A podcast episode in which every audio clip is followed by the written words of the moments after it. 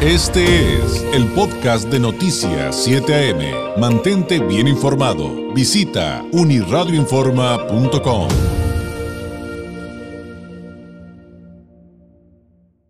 Me da mucho gusto recibir la visita aquí en el estudio del ingeniero Gabriel Vizcaíno, presidente de la Cámara Mexicana de la Industria de la Construcción, de la CEMIC, Delegación Tijuana, Tecate, Rosarito. Ingeniero, bienvenido, muy buenos días. Buenos días, David. ¿Cómo estás? Agradezco mucho la invitación, el espacio. Al contrario. Pues de entrada, platícanos un poquito cómo va, cómo va la industria de la construcción en esta región de Baja California, digamos en los términos más generales. Y sé que es sé, que es un tema complejo porque tiene que ver con su labor en la iniciativa privada, pero también lo que ha pasado eh, con la infraestructura pública, ahora que mucho se destina a que lo haga el ejército, por ejemplo. Eh, un asunto que no es nuevo, que ustedes siempre lo han impulsado desde la CEMIC. Eh, respecto a, por ejemplo, los temas de transparencia en las licitaciones, de promover como muchos sectores la participación local, eso también lo hace la industria maquiladora, proveeduría local, proveeduría local, es el mensaje constante. Eh, eh, el balance para, para, arrancar, ingeniero. Muy bien, David, buenos días, buenos días a tu auditorio. Buenos días. Mira, pues yo creo que si ponemos todo en un balance, la industria ha mejorado un poco. Y ha mejorado un poco a la iniciativa privada. Como podemos ver, Tijuana es una ciudad muy pujante, donde todos los días estamos viendo crecer edificios, centros comerciales y desarrollos industriales. Desgraciadamente, la inversión pública en infraestructura ha, venido a la baja en los últimos años. Este, este año eh, la inversión municipal ha sido buena. La, municipal, curiosamente, ah, ha subido mucho. Yo, yo felicito aquí a, la alcaldesa porque en realidad sí, sí ha habido más infraestructura. Pero, pero el gobierno del Estado, fíjate que no. En el gobierno del Estado sí ha bajado mucho la, inversión. Eh, sobre todo porque las obras que están haciendo ellos son obras financiadas. ¿A, qué me refiero con obras financiadas? Son obras que las empresas deben de financiar y el gobierno se las va a pagar después. Eh, el nodo que estamos viendo en, el Corredor 2000, por ejemplo. ¿El es desnivel? El desnivel es una obra que está financiando la empresa y, eso afecta a las empresas chicas mm. porque es una obra de 400, 500 millones de pesos, digo, no tengo el dato que ser exacto. Un gran corporativo que tenga un gran colchón para poderlos... O bien, o bien sacan créditos bancarios. Ah, y con un crédito bancario ellos financian la obra y esto se les paga, se les paga después. Entonces nosotros pues quisiéramos ver que, hubiera más inversión. La Junta de Urbanización del Gobierno del Estado, que, que, siempre ha sido un gran promotor de obra pública, sobre todo en pavimentaciones, pues no, no, no, ha invertido nada. Eh, las comisiones del agua sí, en este caso la CESP sí ha hecho algunos, algunas licitaciones.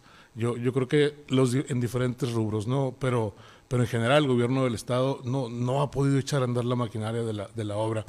Y esto que comentas de que el ejército venga a hacer las grandes obras federales, pues sí nos afecta mucho. Nos afecta mucho a la industria porque, porque consideramos que no es una competencia leal. Al final de cuentas, los, los, el, ejército, pues no, no creo yo que, que, que pague fianzas, no creo yo que le exijan que tenga REPSE, no creo que le, que, le pidan que tenga la gente dada de alta en el Seguro Social y que pague sus cuotas patronales. No sé si eso suceda o no. Me gustaría saber eso. Creo que eso es bien importante, que, que, que el piso esté parejo, como luego, como luego dicen por ahí, ¿no? Si, si va a haber ese tipo de competencia por parte del ejército, pues que sea, que sea la misma para que nosotros podamos, podamos competir en esas, en esas obras. Eh, dicen ellos que ¿Son más baratos que nosotros? Pues definitivamente que sí lo son, porque no tienen que pagar todos esos cargos que, nosotros hacemos de pagar impuestos. Pero también eh, la lógica me dice, ingeniero, que son ingresos que no llegan a, y que ustedes como constructores hacen llegar a las arcas públicas. ¿no? Exactamente. Ese es el otro tema. ellos no pagan esos impuestos que, nosotros, que nosotros sí pagamos. ¿no? Y además la derrama económica no es la misma.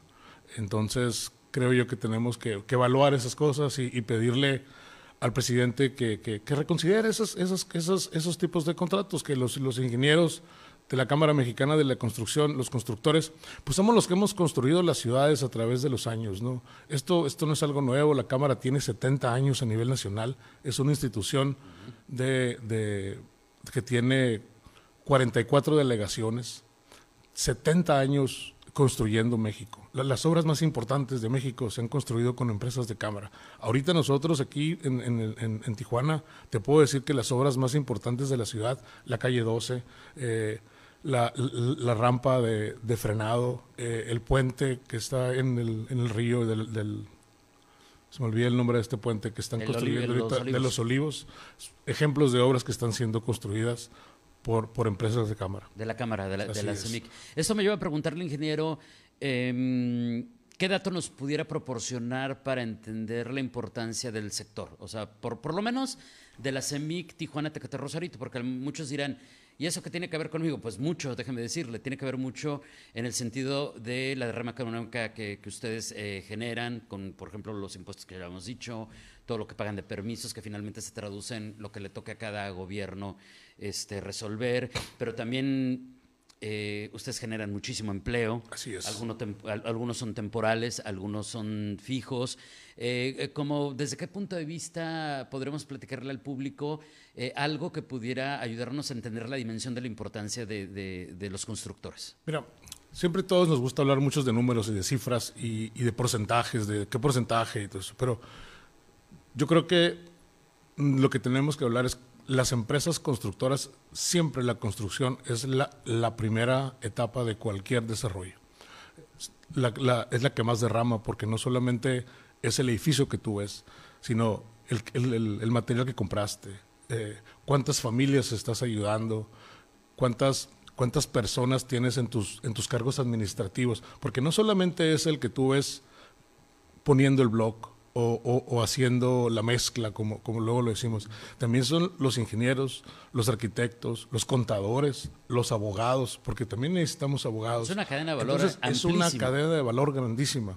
Eh, platicaba el otro día con, el director del CDT y le decía esto, no vemos la dimensión de lo, de lo que es la construcción, porque nosotros solamente vemos que se pavimentó una calle, pero y vemos a lo mejor a nomás a los trabajadores que están en ese momento, pero la persona que hizo el cemento, la persona que trabaja en, la, en donde hacen los agregados para que, el, para que el cemento se haga, el que hace el acero o, el que trabaja donde se hizo el acero, eh, los ingenieros, los ingenieros que, que, hicieron el proyecto. Entonces, es todo un ecosistema de, de, proveeduría, de, de servicios, y es lo que la Cámara aglomera. Nosotros queremos que todo ese ecosistema de la construcción lo concentremos en la Cámara Mexicana de la Industria y la Construcción. Y más allá te comento, ¿qué más damos? El día de ayer estuve platicando con, la, con la directora del DIF y con el secretario de Desarrollo Urbano. Y les comentábamos nosotros que nosotros tenemos un convenio con los gobiernos. Estos convenios firmamos en las diferentes delegaciones con los, con los gobiernos estatales, municipales y los diferentes entes de gobierno. ¿Y, qué son estos convenios? De cada contrato que los afiliados de la Cámara firman con un gobierno, donamos el 3 al millar o el 5 al millar dependiendo del convenio. El 5 al millar sería con el gobierno del Estado en este caso y el 3 al millar con el gobierno municipal. ¿Qué es esto? Mis afiliados donan de cada millón, de cada millón, donan el 3 al millar, serían 3 mil pesos. Si no hago bien las cuentas, disculpe, porque luego me fallan ahí las matemáticas. Sí, yo mejor ni le intento, pero, bueno, pero haga sus cuentas. Pero por ahí más o menos, ¿no? Entonces, el año pasado, el gobierno del Estado, el gobierno municipal, o este año el gobierno, y ese dinero, discúlpame que, me, me desvíe, lo donamos al DIF, pero no lo donamos, sino en especie. Mm. Nosotros, ese dinero que nos retiene el ayuntamiento, el uno al millar de ese tres, el otro dos es para capacitación de las empresas. Lo donamos al DIF en especie. ¿Cómo, cómo sucede esto?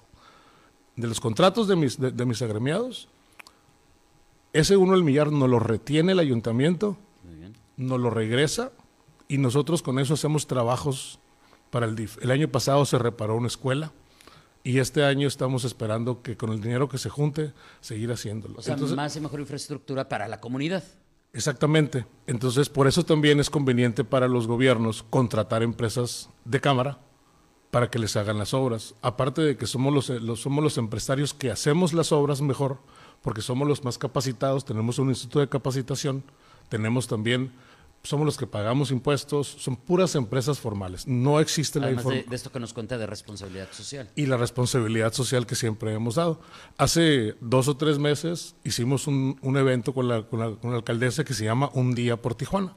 En ese Un Día por Tijuana lo que regularmente hacemos es que vamos a las, a los lugares donde se necesita hacer limpieza, donde, y llevamos nuestros equipos, retroexcavadoras, camiones, y ayudamos a la limpieza del, de, las, de las vialidades. En ese día fue el Corredor 2000.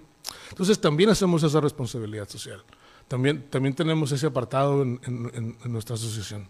Y, que además, eh, eh, cuando usted ve que hay situaciones difíciles en la ciudad, cuando ha habido fuertes lluvias, ingeniero, ah, claro, por supuesto. que a veces hay tragedias y se pierden asuntos este, materiales de grandes dimensiones o vienen inundaciones fuertes y usted ve las máquinas enormes trabajando ahí. Esas máquinas no son del gobierno, ustedes donan esos tiempos para, por supuesto. para ayudar a la comunidad también. Te comento esto, por ejemplo, eh, ya vimos lo que pasó todo este, todo este invierno, primavera, que tuvimos muchos problemas de lluvias. Cuando estaban los departamentos estos que se cayeron, a los primeros que llamaron en el ayuntamiento fueron a nosotros, que estuviéramos listos con maquinaria para cuando el departamento se cayera lo pudiéramos limpiar. Y ahí estuvimos esperando hasta que el departamento, pues, el edificio finalmente se, se cayó. Hacemos esa labor social. Entonces, sí somos los contratistas del gobierno, definitivamente, pero también damos mucho a cambio. Hacemos y tenemos esa responsabilidad social y entendemos perfectamente que tenemos que hacerlo. Eh, y permítame, ingeniero, hacer un breve paréntesis para preguntarle lo siguiente, hablando del caso de, estos edificios. Ustedes como expertos en esta área de la construcción, y también hay que decir, no es nuevo, o sea, yo desde que me acuerdo, desde que era niño veo esto aquí en Tijuana, eh, por, ¿cuáles, ¿cuáles serían las principales razones de que se den este tipo de situaciones que están por todas las delegaciones y a lo largo y ancho de toda la ciudad? de deslaves en laderas, de lo que pasó con estos edificios, de casas que se colapsan, de terrenos que se parten. Digo, me imagino que es multifactorial, evidentemente, y que cada zona tendrá sus particularidades, pero ustedes que ven, hay un común denominador, eh, muchos hablan de corrupción, de otras administraciones, otros hablan de la naturaleza de los terrenos. ¿Qué es lo que realmente está pasando? Pues realmente te puedo decir que todos los factores que tú mencionaste son válidos. Sin embargo, yo considero que vivimos en una zona donde hay fallas, donde hay fallas geológicas. Definitivamente eso nos va nos va a provocar que tengamos que elaborar mejores proyectos. Pero como lo mencioné alguna vez, si los ingleses y los franceses fueron capaces de construir un túnel abajo del agua, si los japoneses fueron capaces de construir un aeropuerto en el mar, si los árabes fueron capaces de ganarle tanta tierra al, al océano y construir edificios de chorro cientos mil pisos, como luego dice alguien. Entonces quiere decir que lo que tenemos que hacer es hacer bien la ingeniería.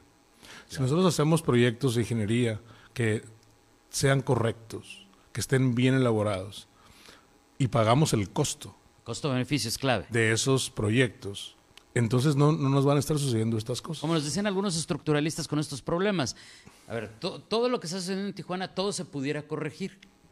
Pero ¿cuál es el costo-beneficio? Porque va, a haber zonas que corregir ese deslave o ese derrumbe, pues realmente ya, ya, no resulta factible. ¿no? El desarrollador tendrá que evaluarlo y él tendrá que decir, ¿vale la pena el costo que voy a hacer para poder tener esta remediación o no?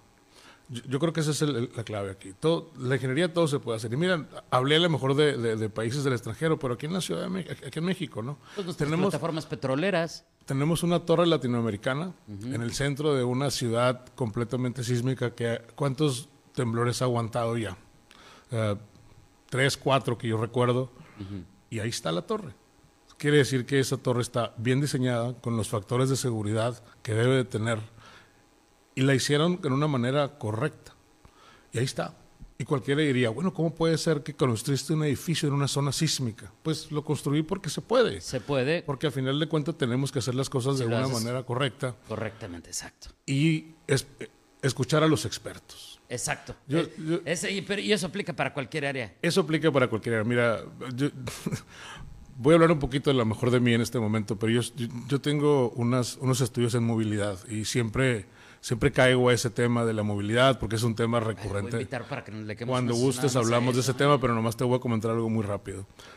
Y una vez tuve en, un foro que me invitaron, hice un comentario que, que, hasta me, me, tacharon de clasista porque dije, es que ¿por qué invitan a todos? Cuando uno quiere que le curen el cáncer, no le hablas a un abogado, le hablas a un médico. Claro, un oncólogo. Entonces, cuando queremos curar la movilidad, invitamos a todos, porque todas las personas que tienen licencia de manejar creen, creen que saben de, ingeniería de tránsito. Y, aunque suene arrogante de mi parte, no, pero, nada, pero, coincido totalmente pero con es, usted. es la verdad, tenemos que, escuchar a los expertos. Partiendo por el que se encarga de esa área en nuestros gobiernos, en cada uno de los poderes. ¿eh? Bueno, eso, ese es otro tema, pero en, ese no en, ese tema no quisiera abundar No, yo sé, yo sé, yo sé, pero eh, lo que le quiero decir, ingeniero, es que yo estoy totalmente de acuerdo. O sea, a mí, ¿para qué me invitan a un foro de movilidad a que opine si no sé de movilidad? Exactamente. Si no sé de urbanismo. Exacto. O sea, llamen a los expertos y en el caso que usted decía, pues eh, busco un médico, pero además busco un especializado que sea un oncólogo y además quiero al mejor oncólogo. Por supuesto. Por lo menos eso es lo que procuraré en el ámbito de mis posibilidades. Entonces ahora eso lo transfiero al tema de la construcción. Ajá, exacto. Los expertos en construcción estamos en la Cámara Mexicana de la Industria de la Construcción.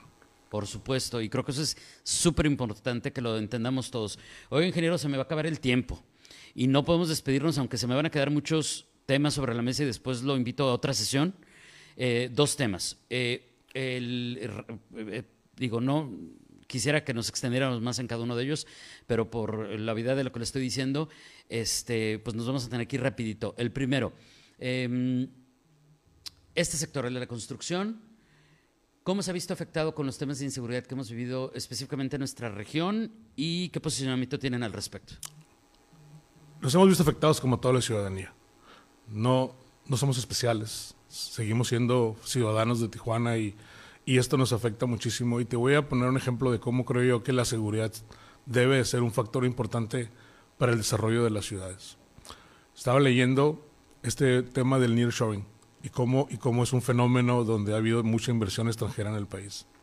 Y resulta ser que mencionaron las cuatro, los cuatro, las cuatro entidades federativas que más han aprovechado este, este fenómeno. Obviamente la primera es Nuevo León, la segunda es Tamaulipas, la tercera es Chihuahua, pero la número cuatro es Yucatán. Yucatán. No es Baja California, no es Sonora. ¿Y, y, a qué se debe? Todos sabemos que Yucatán es una de las ciudades más seguras, o los países, los estados, perdón, más seguros que hay en nuestro país. Entonces yo creo que con eso te, puedo, te puedo contestar tu, tu, respuesta de cómo afecta la, la, seguridad en los diferentes países, en los diferentes lugares. Me queda claro que están haciendo lo, lo, posible eh, y, y, entiendo y me gustaría que hicieran más, pero, pero no es no yo no sé cómo. Yo, yo, no tengo esa respuesta. regresamos al tema de quién es experto. Que los expertos lo resuelvan. Resuélvelo, resuélvanlo, busquen, encuentren la manera. Y, además de lo obvio, digo, se habla mucho de que de repente en, los, en el sector construcción además son objeto de, de, mm, delitos comunes. Este, claro, se robo, se roban el material. Eh, acaba de pasar lo del Boulevard 2000, que bueno, no, es el caso de la construcción, pero... Pero puede llegar a suceder. de carga que detuvieron y por suerte los pudieron detener. Eso, eso está preocupante, por ejemplo, porque eso vemos que solamente pensábamos que solo sucedía en el interior del país, ¿no? Y, de, repente ya y de repente ya lo estamos viendo aquí. Eso sí es preocupante. Qué impresionante estuvo. ¿eh? Sí, sí, eso sí es preocupante. Nosotros también desde el Consejo Coordinador Empresarial ahí hicimos un exhorto a, a nuestros gobernantes a que pues a que atendieran este tema, ¿no? Eh, Carlos Carlos Jaramillo, el presidente del CCA, ha, ha sido muy muy enfático en lo que en lo que consideramos nosotros que debemos hacer. Bueno, pues eh, es, un tema del cual nos podríamos desplayar muchísimo, que habrá muchas aristas que analizar, pero eh, el otro tema, antes de despedirnos, que le quiero preguntar, aunque sea muy breve, sé que viene una expo eh, construcción muy importante, ¿de qué trata? ¿Cuándo es? ¿Cuándo viene? Es la expo construcción, es la, la, número 13 que hemos hecho nosotros, a la Cámara. Vamos a hacerla en el Baja Center el 28 y 29 de septiembre. Es como todas las expos, nosotros ahí exponen ponen los, los diferentes stands, los proveedores, los constructores, toda, toda, la, toda la gama de servicios y productos que la construcción puede, puede ofrecer.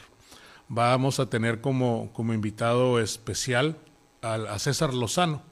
Decidimos nosotros hacer una, una, conferencia magistral con, con un tema más no, no tan técnico, vaya. O sea, un, tema más social. Más abierto. Como, como, todos conocemos, este César habla mucho de motivación y esa cosa. Y creo, y creo que en estos tiempos pospandémicos necesitamos un poco de motivación todos para, para, para seguir, ¿no? Fueron, fueron tiempos complicados y tenemos que escuchar cómo podemos hacerle para que sigamos adelante, porque tenemos que seguir buscando y tenemos que seguir avanzando en, nuestra vida diaria.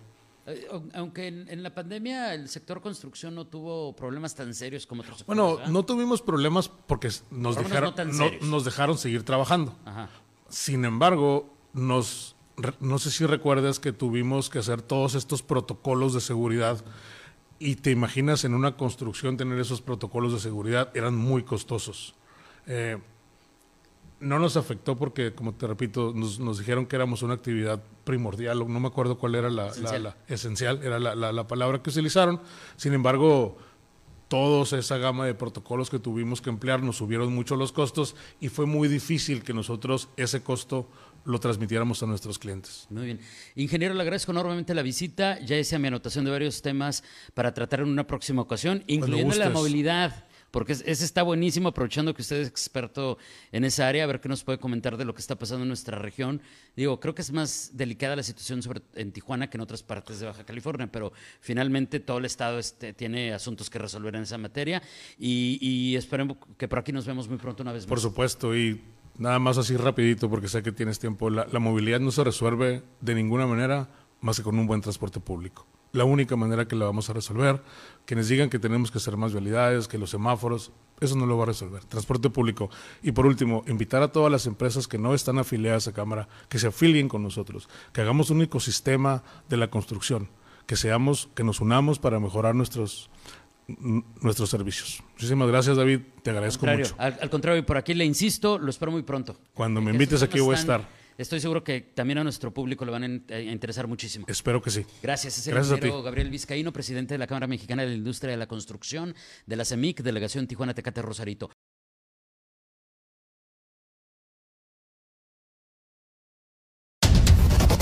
Este fue el podcast de Noticias 7am. Mantente bien informado. Visita unirradioinforma.com.